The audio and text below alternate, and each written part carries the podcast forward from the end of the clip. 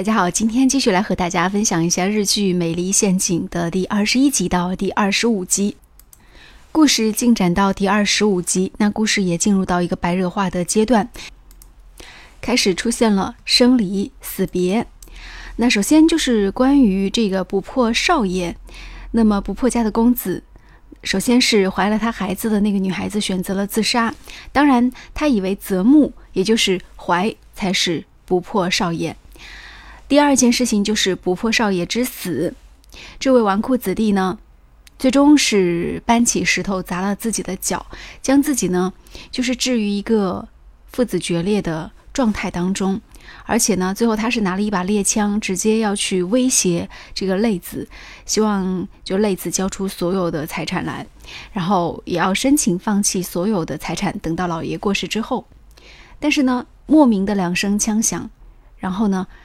让他不知道自己是怎么死的，至少从目前从交代出来的这个线索来看，不知道是怎么死的。当时呢，我们看注意到一个细节，就是当时不破少爷是拿着枪去威胁泪子，然后呢，就是说，如果说你不交出所有的财产的话，那我就会用枪来把你打死。但这时候他还提了一句话，就是说我会首先将你的那个所谓心爱之物。去一枪给毙了，指的就是那个小猫头鹰的那个玻璃，透明玻璃。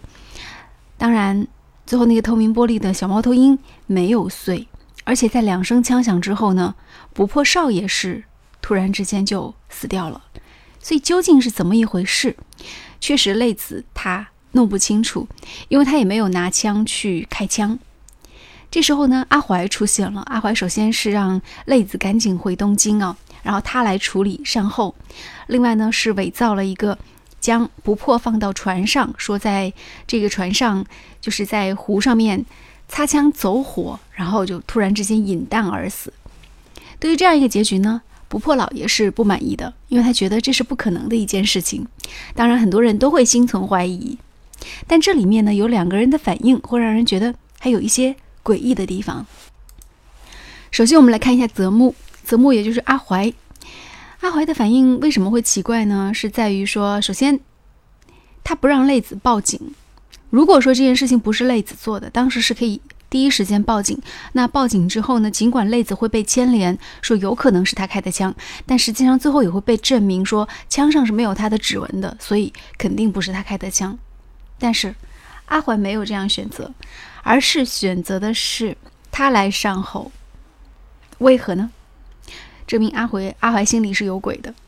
然后第二个，我们注意到有一个诡异的笑容，尽管他只是出现了一小会儿，就是当时在他们两个人在处理不破少爷的遗体的时候，我们看到小林曾经来了，林上门，当时按了门铃，他听到里面有骚动，然后接下来呢，他再按门铃就没有人应门，接下来呢，他就说了一声，他说：“泪子，你要保重，阿怀再见。”然后他就有一个诡异的笑容，然后就离开了宅子。所以这里面发生了什么呢？我觉得有可能小林也是知情之人哦。看起来傻白甜的女二号，但也许在很傻很天真的背后，也会有另外一层关系。呃，非常明显，到第二十五集的时候，又是一个剧情的转折。这个剧就是二十五集，呃，当中我们发现每五集就有一个大的转折。那么二十五集的时候，最大的转折是在于说。信心的崩塌和爱情的崩塌，因为我们知道，刚刚在前面，嗯，应该说在前五集的时候，在男女主人公泪子跟阿怀之间建立的这种信任的关系和所谓的爱情的关系被打破了，因为女主角更加坚信，这个阿怀，也就是泽木先生根本就没有爱她，而且一直在利用她，甚至。利用不破少爷死这件事情，希望能够要挟他，继续控制他。所以我觉得，当他了解这一切的时候，他们俩之间的关系又发生了微妙的变化。他更加不相信他对他所启示、所曾经跟他讲过的那些甜言蜜语的爱情。所以，我觉得这里面最可怜的是爱情啊。所以，你想谁对谁的感情是真的呢？所以通关。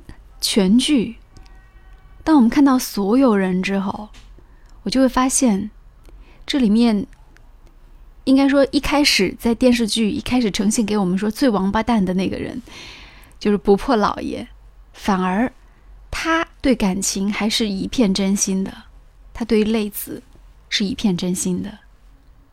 所以希望，如果这个剧发展下去的话，其实按照我自己的理想，就是说，其实泪子如果爱上老爷就好，那么他就可以去保护老爷，不要再和阿怀站在同一阵线了。我觉得剧情的最后一定是两个人彻底的对立，感情的彻底的迷失。